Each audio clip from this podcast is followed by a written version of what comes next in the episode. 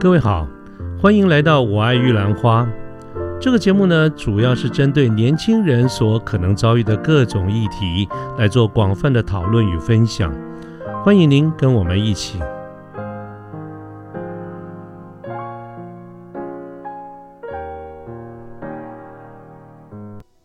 呃，各位早安，我是卢天记，今天是民国一百零九年七月六号，礼拜一啊。那么我们的节目呢，在上个礼拜。呃，我们曾经出刊了一集叫做《你的贵人在哪里》。那么这一集呢，从播出之后呢，我得到非常多正面的这个回响，有很多的朋友用各种的方式来跟我联络。那么，呃，对于我们这一集这个的内容里面，我特别介绍了呃的我的一个贵人啊，就是张德明张先生。那么他在我刚开始离开学校在职场的时候，给了我很多的这个机会。那么，呃，我所以我觉得我后来有一点点小小的一个成就，我都非常的呃感恩，并且归诸于德明的呃给给了我很多的这个机会。那么上一集呢，我们特别邀请了德明跟我们主要的这个听众朋友，我们大家都是年轻人，作呃作为我们的听众朋友，那给我们请德明跟我们讲一些。一些建议、一些经验啊。那么上次因为时间的这个关系呢，所以我们没有完全的谈完。哎，这是为什么？今天我又回到了风光明媚的淡水。那么一样哈，我仍然坐在德明的办公室前面啊，办公桌前面，我们再度的有机会一起来做一个讨论。所以非常呃希望，也非常谢谢德明今天能够再播出一点时间来，我们延续的原先的这个话题，就是德明曾经跟我们介绍了一个。呃，一套非常有用的一些想法啊，那么我们今天呢，继续把这个部分做完一个讨论啊。德明早安，要不要跟大家是呃呃打个招呼吧？好好，那天气早安，呃，也各位听众早安，呃，非常高兴又有机会跟各位能够在这个空中聊一下。那没想到我们上次的主题，我听天际说，呃，大家还蛮有兴趣的。那你票房很好哎，是，那也非常谢谢这个天气，呃，他可能也特别喜欢淡水的风光明媚，所以这个星期一的早上一早又来这边喝咖啡了。好，那刚刚天际一直说贵人贵人，其实我觉得我们彼此都是对方的贵人。啊，在过去在职场生涯里面，这个天际也帮了我非常多的忙啊，咱们一起完成了很多大的这个项目，好像也惹了蛮多麻烦的。是是，那当然这才是真正的高难度的项目哈。所以我想，在我们人生当中，真的我们呃一路走来哈，我最近听到一句话，我觉得说的非常好：向前看模模糊糊，向后看清清楚楚。其实回首我们过去，发现，哎，你周围那些以前不太了解的人和事，到后来发现冥冥中自有安排啊。那很多人其实都是你的贵人，从你身边经过，否则我们不会有今天的我。好，那我呃，我们上次谈到我的一个贵人哈，就是告诉我的一个课，我们把它叫做 Seven Habits。那就是贵人的贵人的贵人，太贵了哈！我记得那个老师叫叶微微老师哈，他讲的就是我我听过很多人讲这个高效能人士的七个习惯这个课，但叶老师他我觉得讲的是最清楚、最明白，也让我有最多的这个体会。所以直到今天，呃，如果天气说哎有什么事情可以跟我们的年轻朋友分享，那我马上想到的就是这七件事情啊。那各位或许上次如果有听过我们聊天的朋友，你可能会记得我们上次谈到，呃，这个呃七个习惯，它的最基础就是说，一个人要成功，他的关键不是说他有多好的学问，多么好的 I Q，呃 E Q。他说他经过他的研究，其实最重要的关键是什么？是值得信赖，就是做一个值得信赖的人。尤其各位在职场上，你。是不是你老板手下这么多员工当中，你有没有把握你是老板手下最值得信赖的人？那这个值得信赖，不是只是让老板能够受贿，让你的客户得到好处。其实值得信赖，就是你平步青云的关键。啊，我们将心比心，你会重用的人，不一定是天纵英才，不一定是那个时候最优秀的人。你会重用的人，一定是你个人认为他是你值得信赖的人。所以，我们倒推过来，你要在职场上成功，就努力做你每一任老板手下最值得信赖的人。那在这个基础上，它延伸出来有七件事情可以帮助我们变成值得信赖的人。前面三件事情是让你个人成功，让你从一个依赖型的一个个人变成一个独立的个人。那后面的三个习惯，你光是独立的一个成功个体还是不够的哦。每个人个人主义都很强，每个人至少门全血，那你还是搞不大局面。你真正要把局面搞大，你必须要到另外一个境界，他们把它叫互赖，就是 interdependence。你怎么样能够跟不同的人合作？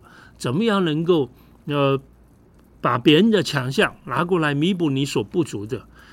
这样子之后，你会发现强强结合才可能玩更大的局面。所以，他后面三个习惯谈的是怎么样帮助你在团体、在人际当中获得成功啊。所以，这七个习惯，前三个谈个人成功，后面三个谈团队的成功。那你说还少一个习惯呢？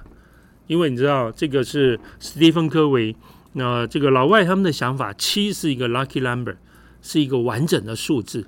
上帝也是用七天来创造这个世界，所以他一定还要再加一个习惯。第七个习惯，天际应该也知道是什么习惯吗？休息啊，不是啊。第七个习惯，他就说哈，成功其实并不困难，我们每个人都是。成功过哦，各位，我们的出生就是一种成功，那是多么惨烈的竞争，才轮到你来到这世界上。我们人生今天能活到这么大，不管你对自己是不是满意，其实你要知道，你是在多少的竞争当中才能够走到今天这个地步。其实每个人都很成功，在某一方面。第七个习惯就是告诉你，光是一次的成功不够啊。艾森豪，上次我们说过，他发发呃发发明了这个艾森豪矩阵，呃，这个时间管理矩阵。其实他也说过一句话：一个人戴勋章没有什么了不起，哦，成功了，领到一个奖牌，领到一个勋章，他说这没什么稀奇，很多人都领过。各位，我们小时候也领过毕业证书，天际也领过什么市长奖这些，我相信也非校长奖很多。可是呢，他是艾森豪。总统说：“啊，将军，他说啊，呃，领勋章、戴勋章没什么了不起，真正可贵的是勋章要戴得久。嗯，我们看过很多成功的人，可是到后面晚节不保，到后面因为一件小事情而最后跌了一跤。各位，在企业界、在政界，啊，在我们的这个甚至明星界、影视界，太多这种例子了。曾经成功的人。”其实很多，可是要能永久成功，要能当常青树，其实那是一个挑战啊，那需要非常多的自律和自制。所以他最后下了一帖药，就是第七个习惯，帮助我们能够持续的成功啊。那我想今天我们有十几二十分钟的时间，那天际也希望就是我跟各位做个报告。啊，我们上次谈了前三个习惯，后面这四个习惯就是我们今天的重点。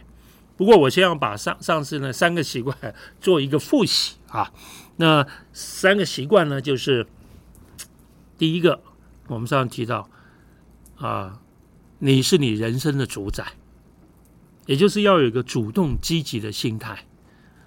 你不是被环境，不是被一个人，不是一件事情。可以改变你的人生。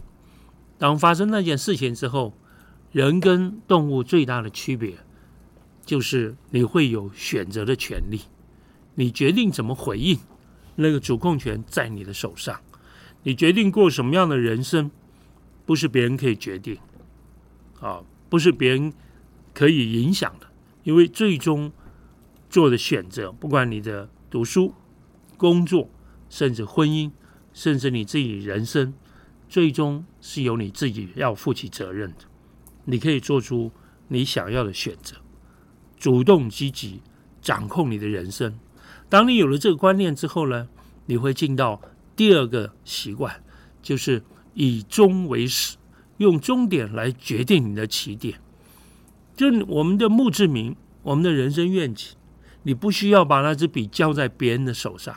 因为别人不能够帮你写你的墓墓碑上的字，那是一种被动的人生。为什么要要人别人来刻呢？那支笔我们要拿回来。最后，我希望得到什么样的评价？我希望我身边跟我关系最密切的人，他最后给我的赞美是什么？我们可以先写下来，然后贴在我们的笔记本，贴在我们的桌上，随时提醒我自己，这是我最后要得到的人生。我们用我们的生命来雕刻我的墓志铭，我们用我们的一生来写出我人生的愿景。最后可能不一定完全得到我想要的评价，但是虽不中也不远。这就跟第一个习惯掌握自己的人生，第二个习惯写自己人生的剧本和蓝图。那第三个习惯，我们光是有梦想，它不会落地的，它不会自己发生，我们还要实际去实践它。我们就谈到第三个习惯，叫要事第一。什么是重要的事要放在第一位？就是跟你人生愿景、跟你墓志铭有关的事情。当这些事情出现的时候，你要把它放在第一位。那我们时间管理矩阵讲的这一类的事情，我们称作不急但是非常重要的事情。简单来说，它可能是一种计划 （plan），也可能是一种 prepare（ 预备方面的事情），更有可能是一种 prevent（ 预防）啊，我们身体。的健康这方面，我们做一些预防的措施。我们做什么事都做一些事前的超前部署。这些事情看起来不是很急啊，但是非常重要，我们应该优先去处理。我会建议，在每个星期天的晚上，夜深人静的时候，你为下个礼拜安排你的 schedule，先把跟你人生愿景这些重要关系人有关的事情。比如说，跟你自己身体的健康，跟你最亲近人的人际关系，你在下个礼拜的时候是否能够安排一两件事情？你不要小看这些事情。一个礼拜安排，比如说你希望跟你另外一半的人际互动，另外一半之间的感情，你一个礼拜安排一件不极重要的事情，一年就五十二件，十年就五百二十件，各位。二三十年、三四十年下来，滴水都可以穿石，所以我们不要小看这样的力量，把要事重要的事情放到第一位。好，所以这个是我们上次所提到的三个习惯：主动积极、以终为始、要事第一。嗯，我不知道天气这样有没有漏掉啊？有有有有，很 完整。我是说，非常的完整。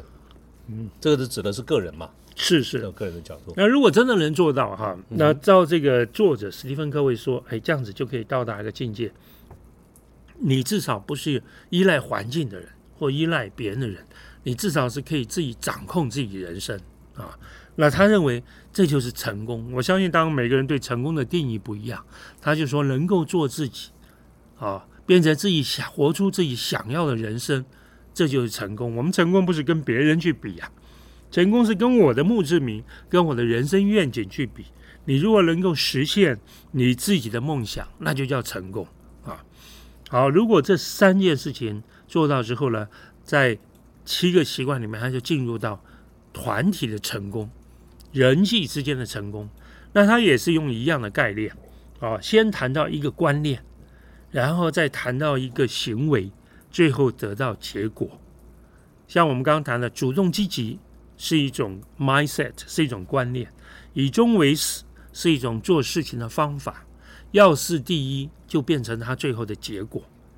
那团队的成功也是一样，他第一个观念，他认为就是双赢思维，双赢 win-win 的，一定要双赢。他认为只要任何事情只要有一方是输的话，即使你今天赢了，对方输，他认为这也不长久，因为对方。一定会把它赢回来，啊，最后你再赢回去，冤冤相报何时了？所以只要有一方输，我们不管在职场或者在我们的人生，啊，或者甚至国与国之间，各位可以看到，只要有一方是输的，这种就不是一个稳定的平衡。只有在双赢，这才长久。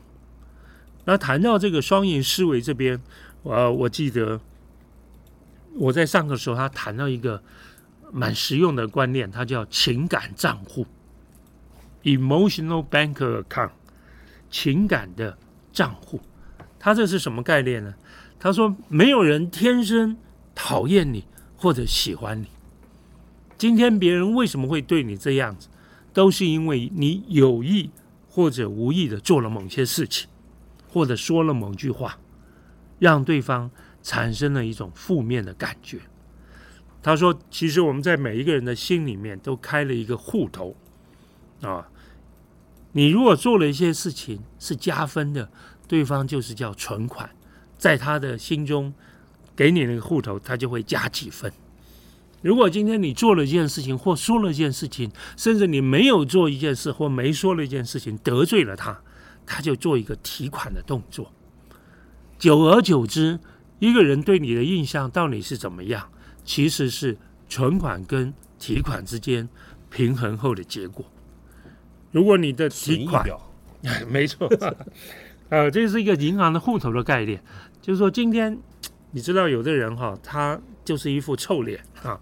他今天一进公司，从大门走到他的位置上，旁边的人都在提款，他其实还不晓得啊。所以久了之后，哎，在重要关头，他就发现为什么大家不挺我？那挺另外一个人，我没有对不起他们啊。其实你在无形当中，你已经提了非常款、非常多的款，你自己都不知道。对。可是你知道，有的人啊，在我自己的这个职场生涯，我就发现有些人，他们真的很用心的在经营人际关系啊啊，比如说啊，拿了这个这个喝了珍珠奶茶，喝了一半回来，他会说：“哎，老张。”呃，天气有点热，这边有半杯真奶，请你喝啊。那当然我不会喝了哈。那基本上，可是我心中就存了一下啊，感觉不错，感觉不错。那这种小事情哈，各位想到我 啊，对这种小事情，各位你你你不要认为这个这个这个是举手之劳，可是你知道滴水穿石，久了之后，你就对这个人的印象感觉上不错。在关键时刻，同样有两个人，当你要做决定的时候，你心就会稍微倾向啊，那个在心中有存款的人啊，所以这个情感账户，我觉得它是一个非常有用的一个工具。简而言之，人际关系是可以经营的啊。当然，我们不要操作的太过分，但是我们讲，特别是在我们提到第二个习惯，在我们人生愿景。墓志铭里面那几个重要的关系人，各位，你真的是要刻意啊去存款啊，不管是你的另外一半、你的小孩、你的父母，或者你呃每天一起工作的同事或老板，各位，你仔细想想看，过去一个月，你在他们的心中是提款比较多，还是存款比较多？没有人天生喜欢你和讨厌你，这都是。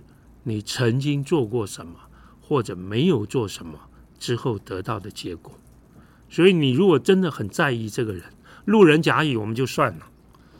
那如果这个人在在你人生中是一个重要的人，各位，你必须要付出一些代价，你必须要做一些存款的动作，可能是一个关心，哦，可能是一个感谢，这都是存款啊。那当然，逢年过节打个招呼。人家生日的时候，Happy Birthday，这些基本动作，你不要小看，走过的一定都会留下痕迹。那双赢思维这个地方，它还有一个很重要的概念。他说，什么样的人才是一个 mature，才是一个成熟的人？啊，天际，你觉得怎么样的人才成熟了？几岁才叫成熟？法律说十八岁，最近改了。来来来。多跟我们跟我们教导一下，是是没有啊。天启刚刚讲，除了是是是身体上的成熟，嗯，那但是在这个课程当中，我觉得他提的很好。他说，一个成熟的人，成熟的品格是包括两个特质，一个叫勇气，一个叫体谅。啊，一个叫勇气，一个叫体谅，什么意思？比如说，有些有些主管，我们就发现他非常体谅员工。但是他缺少对员工提出教导的勇气。嗯，比如说员工今天迟到了，啊，他说你为什么迟到？我家小猫生病，他就说你干嘛还来上班？赶快回去照顾小猫。这种老板非常体谅，可是他却不会对员工提出要求，说在重要时刻，我们希望你能够 on schedule，该上班的时候上班，该做事情的时候要完成任务。就有些主管我们叫烂好人，他非常的体谅员工，因为家家都有本难念的经，他今天一定有困难。所以他才没办法做到这件事情。他对员工是非常有体谅，我们很感谢这种老板。可是你要知道，这样子的主管虽然创造了一个快乐天堂，可是因为对事情没有提出、没有勇气，他去要求，导致这个快乐天堂最后变成地狱。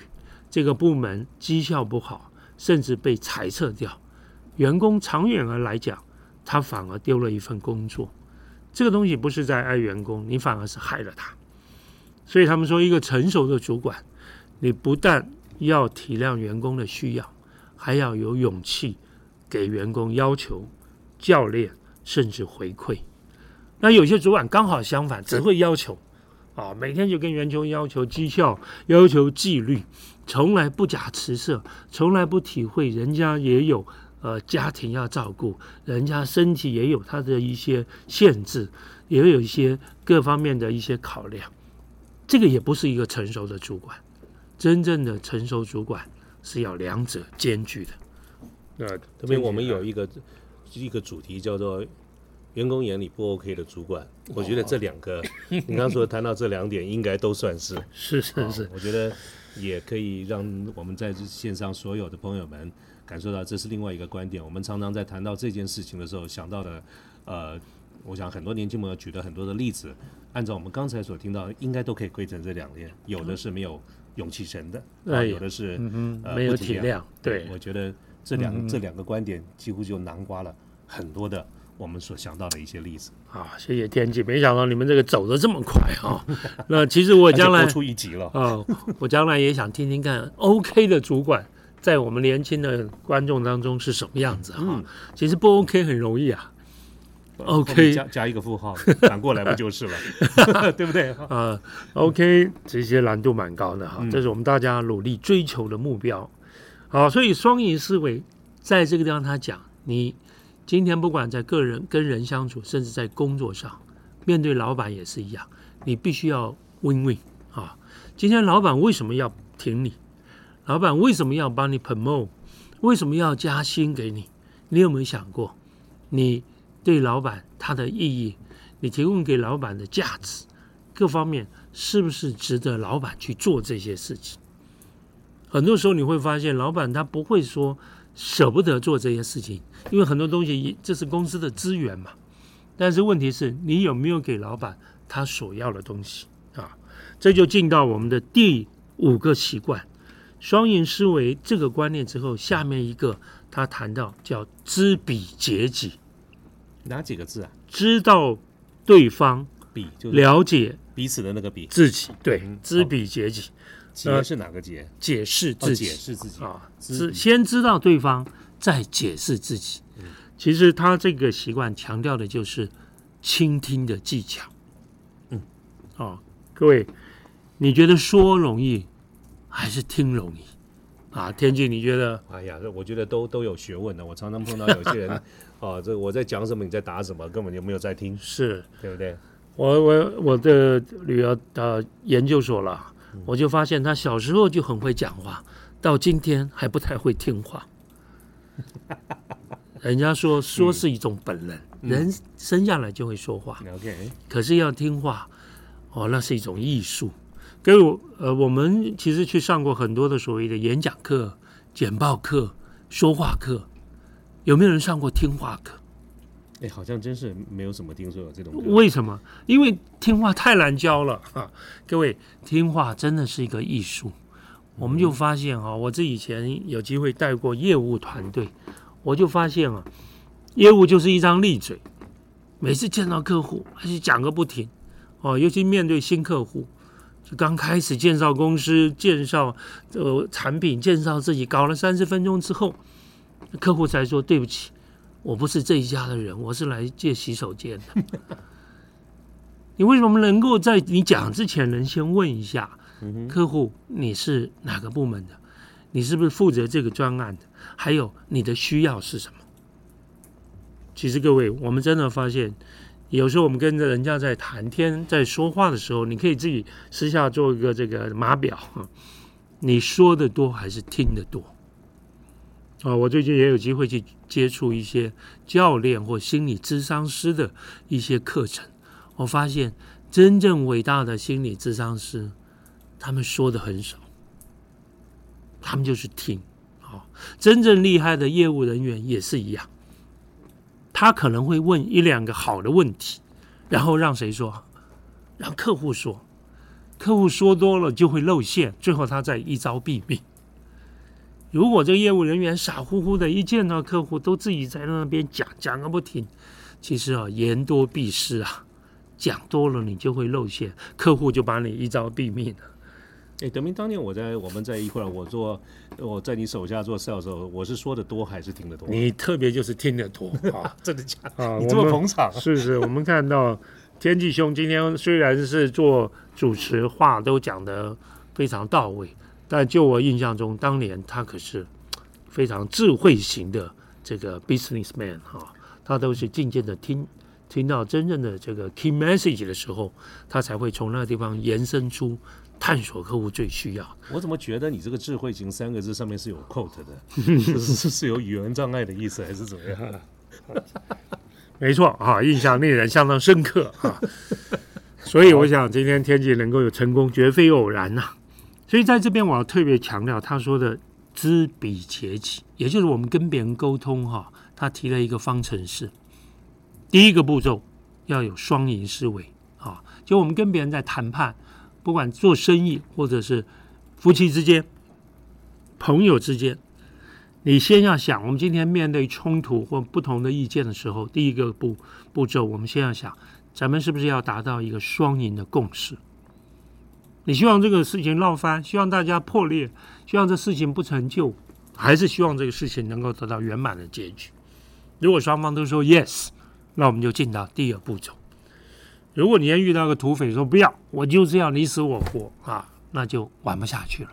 正常情况大家都希望双赢。第二步，我们要先让对方说。各位有时候我们经常啊，我尤其看到一些夫妻在吵架，都跟对方说：“ 你闭嘴，听我讲。”对，你讲完人家也不想说了。真正聪明的人。你先讲你的感觉和你的需要，讲完之后进入第三步。好，等一下，等一下，我打个岔。你刚刚那一步，我觉得用现在最新的一个句型叫做“我 OK，你先说”，啊，对不对？哈，这是一个很有名的最近最近心理学的一个 term，没错啊。我 OK，你先说。Yes，先让对方说。哦，其实这就是我们刚刚讲的体谅。嗯，但是体谅完之后，到第三步。就是你要有勇气。现在该我来说我的感受，还有我的期望是什么？这叫勇气。第一步，确认大家都要双赢；第二步，你先讲；第三步，我有勇气告诉你我的期望、我的感受。第四步是什么呢？第四步，alternative。很奇怪，当你发现双方都讲出自己的期望和感受之后。赫然发现，其实有一种双赢的解啊！各位，我们都听过一个很有名的谈判案例，我相信天启兄也跟我们年轻朋友有分享过，就是两个姐妹在争吵一个橘子。父亲回来之后说：“姐姐你要什么？妹妹你要什么？”姐姐说：“我要橘子皮美容脸。”妹妹说：“我肚子饿，我要吃橘子肉。”聪明的父亲把橘子皮扒下来给姐姐，肉给妹妹。各位，这叫双赢。如果这父亲是个大老粗，回来说吵什么吵？橘子拿过来，啪嚓，一人一半，不要闹了。姐姐贴半张脸，妹妹吃半个橘子，比不吃还痛苦。那如果两个人都要吃肉呢？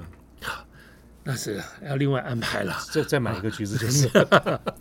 好，各位，橘子这个案例就是说，这父亲多做了一件动作，前后的情境最大的区别是什么？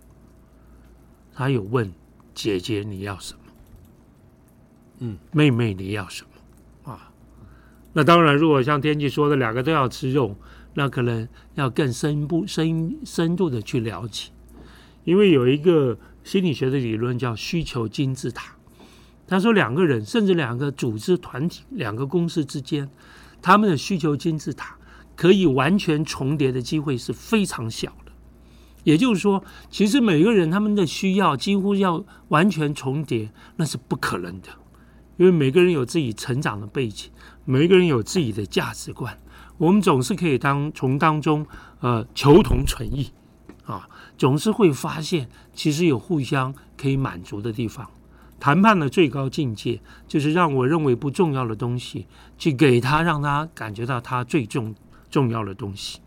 就像这个橘子皮跟橘子肉的概念，但是你要做到这一步，其中有个很重要的动作，就是要去听。这个听当然是听什么呢？听不是只听内容，还要听他的音调，还要听他的身体语言。哦，这个听比较是一个全方位的听。但是各位扪心自问，我们现在说的时间太多，我们多久没有好好的去听人家，听你身边重要的人讲话了？我们都抢着表达，我们却真的不太想去听别人说话，或听他的感受。各位试着做一个听话的人，嗯啊，所以中国咱们中国人。这个听字是有艺术的，用耳朵听，嗯，然后把对方当做一个国王，然后上面要十个眼睛、十目，十个眼睛看着对方，哎对哦，然后有一颗心完全专注在。当然，有时候我到这个大陆去上课，他们就简他们就简体字好像就没法解释，他们就不太了解啊，我就把繁体字再写一次，哇，他们大陆的同学就很讶异哈，原来。听之有这么深的学问。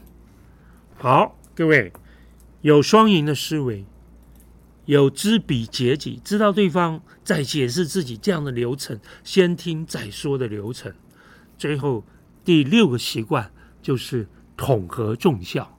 什么叫它这个英文字哈？它翻译英文字叫 synergy，就是一种化学变化，一加一大于二。各位，什么事情是一加一大于二？结婚就是嘛，对不对？好，还有一些树，插枝的树或水果，你会发现，哇，结合之后那个水果特别好吃。他说，在带领一个团队也是一样，如果这团队同质性太高，跟着团队是多元化，它的结果也是不同的。真正厉害的领导人，他会有容乃大，他会允许有不同的差异存在。可是我们看到很多的一些主管，当发现员工或者 team member 跟他意见不同，马上翻脸，他不能够允许有不同的看法、不同的意见。那其实这很可惜，啊，因为十个人开会只有一个意见，那代表另外九个人是多余的。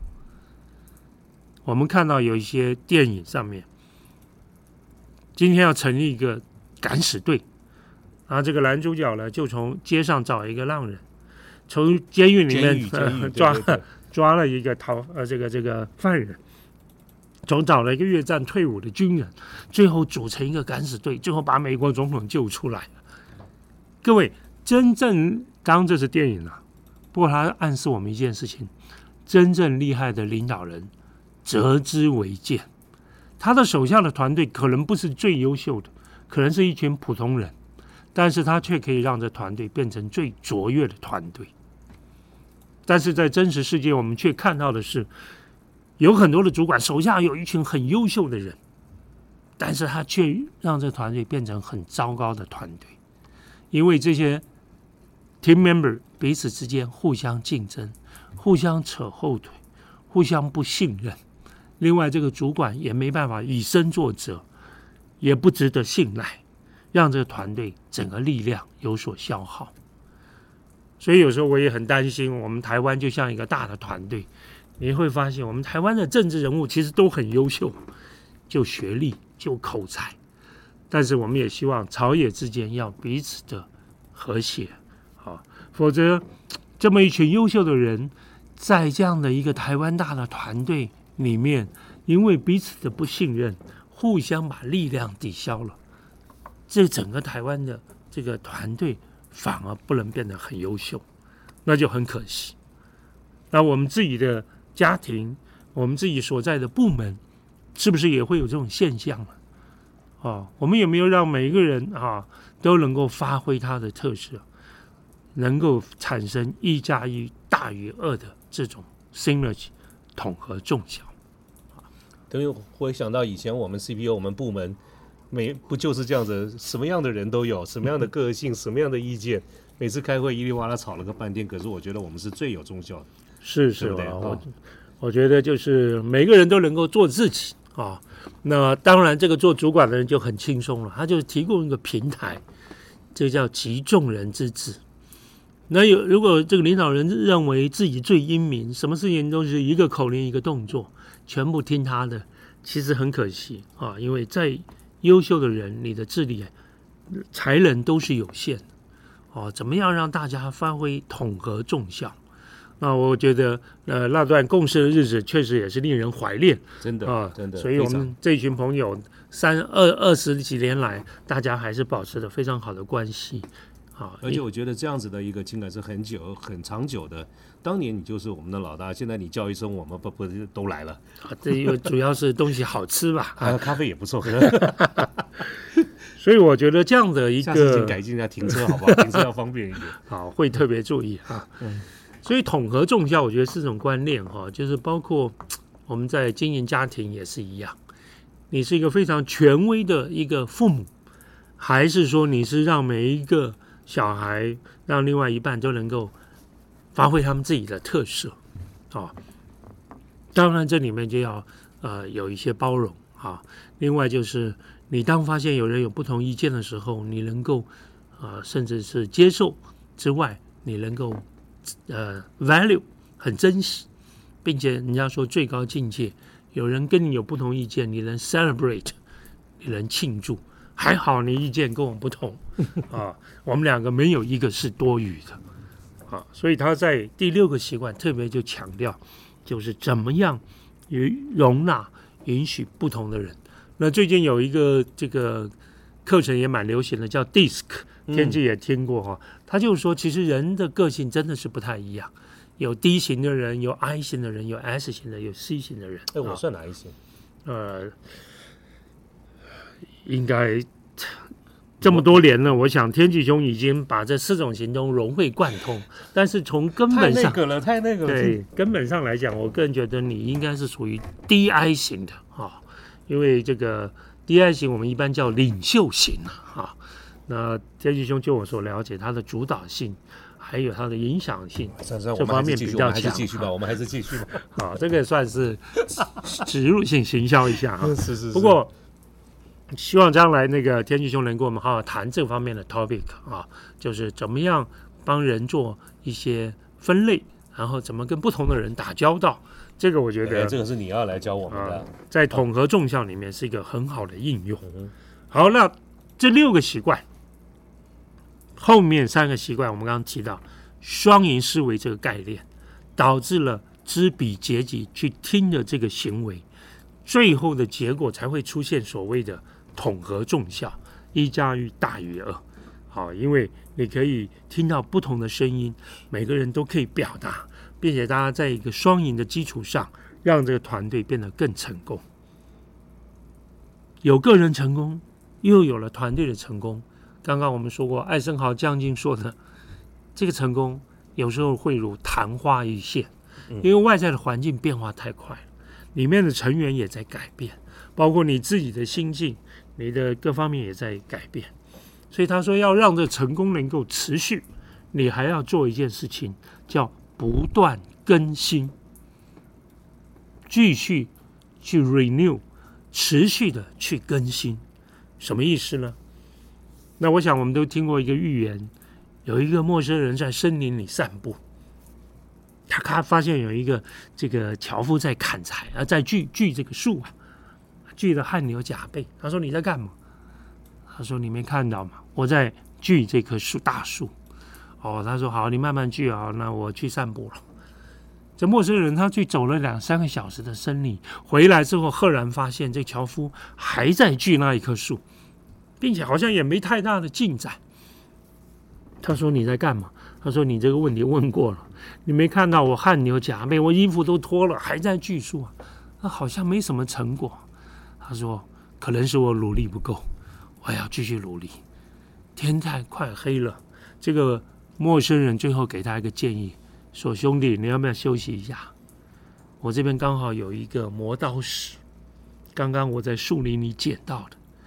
我们把你的锯子磨砺一下，休息一下。不行，我不能休息，只要十分钟。喝口水，我帮你磨一下。那个樵夫就接受他的建议，花了十分钟把锯子磨利了之后，他上去不到十五分钟，这棵树就被锯断。是因为刀子被磨了，还是反正树也快断了？应该是前者。OK 啊，各位，我们的人生也是一样，你会发现，你很努力的去做一些事情，有时候不是努力就有结果的。对，功劳跟苦劳的差别。对你非常的努力，你不是不努力，是你的句子钝。嗯，你这时候要不要花一点时间稍微暂停？所以人生的暂停是很重要。停下来，把你的句子稍微磨砺，你会发现事半功倍。那问题，我的句子是什么？在我人生当中，我的句子是什么？啊，在这个地方，我觉得 Seven Habits 他提了人生有四件事情。当然，英文是 to live, to love, to learn, to live。中文叫身心灵群，就是你的生理，to live physical，你的生理身体要去锻炼，注意自己身体的健康，经常要去锻炼它，让你的身体维持在最佳状态，叫 to live。第二个就是 to love。就是你的人际关系，这个句子要磨砺。就我们刚刚讲的，有没有对一些重要的关系人啊，像天际兄没事就会陪我来喝咖啡。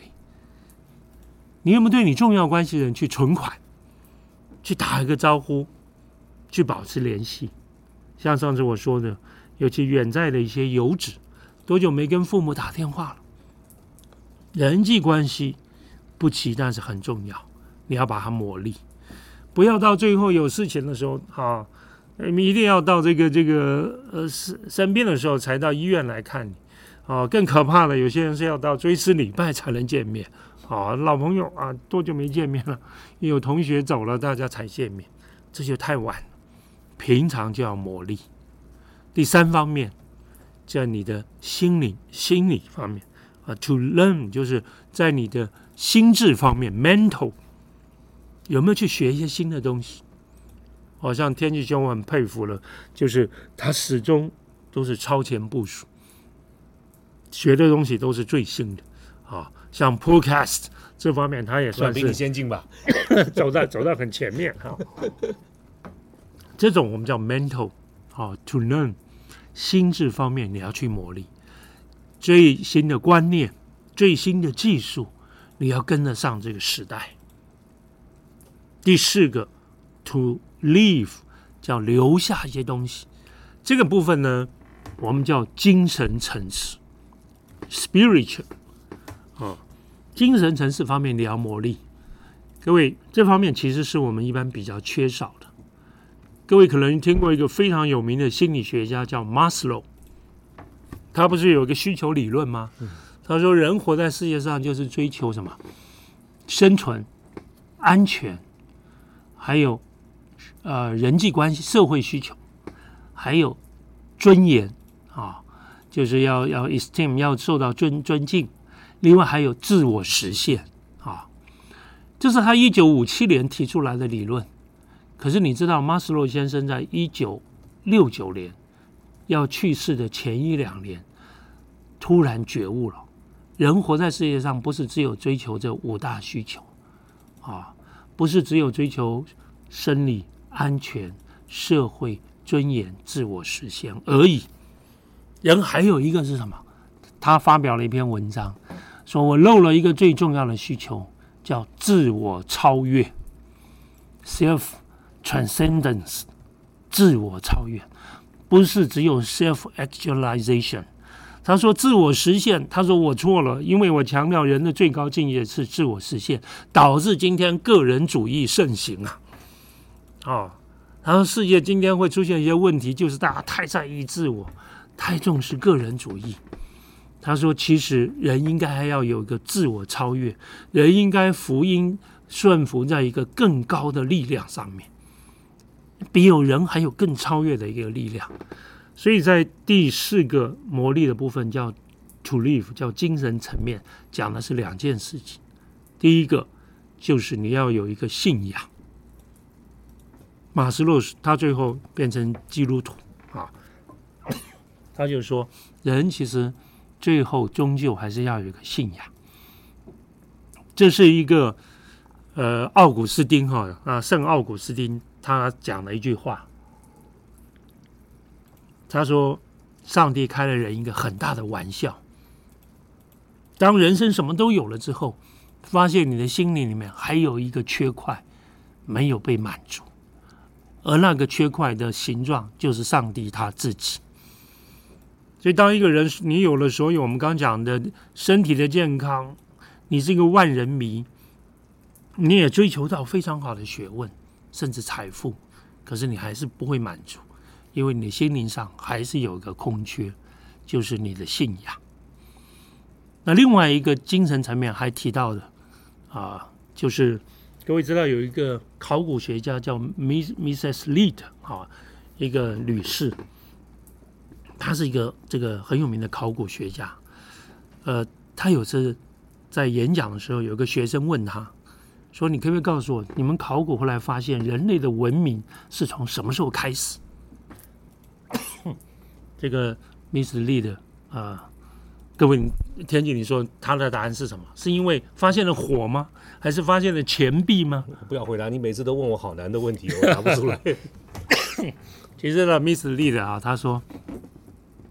不是发现了火的痕迹，也不是发现人们会用货币交易，也不是发现了什么针线。人类的文明开始是我们发现了一个骨头，人的一个大腿骨，他突然得到痊愈，他打出一个照片，大腿骨断掉之后痊愈，就中间变得比较宽粗一点。大腿骨的痊愈，那个时候。就是人类文明的开始。不懂哇？观众就说不懂。他说以前的人如果生病或摔断了腿，就是没有人会管你的，因为大家求生存都来不及了，狮子、老虎、野兽都在周围，没有人会管你的，大家都要保保护自己，最后你就是饿死。冻死，或者被野兽给吃掉。他说：“居然我们发现有一个人大腿骨能够合愈，能够被恢复，这代表有人去帮他，把他抬到山洞里面，提供他食物，去照顾他。这至少要花几个月的时间，他的骨头才可以复原。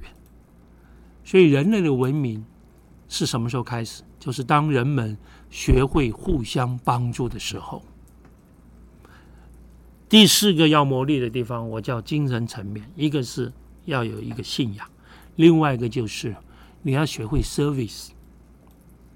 各位，你各方面都有了，你对这社会要去做一些付出，啊，不管去呃帮助一些弱势的族群，不管是在社会公益方面，什么样的人是真正富有的人？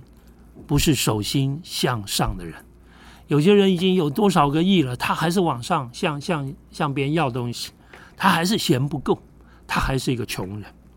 可是你知道，有人他虽然已经呃并不是很富有，但是他愿意把他拥有的几个小钱，手心向下去帮助比他更需要的人，这才是富足的人。他在第四个部分，精神层面是磨得比较利的。所以我们在谈最后一个习惯，不断更新，就是鼓励各位在身体、在人际关系、在学习，还有在精神层面，不断的去磨砺自己，啊，让你的人生这四大需求变得更为圆满，那你的成功才可以不断的维持。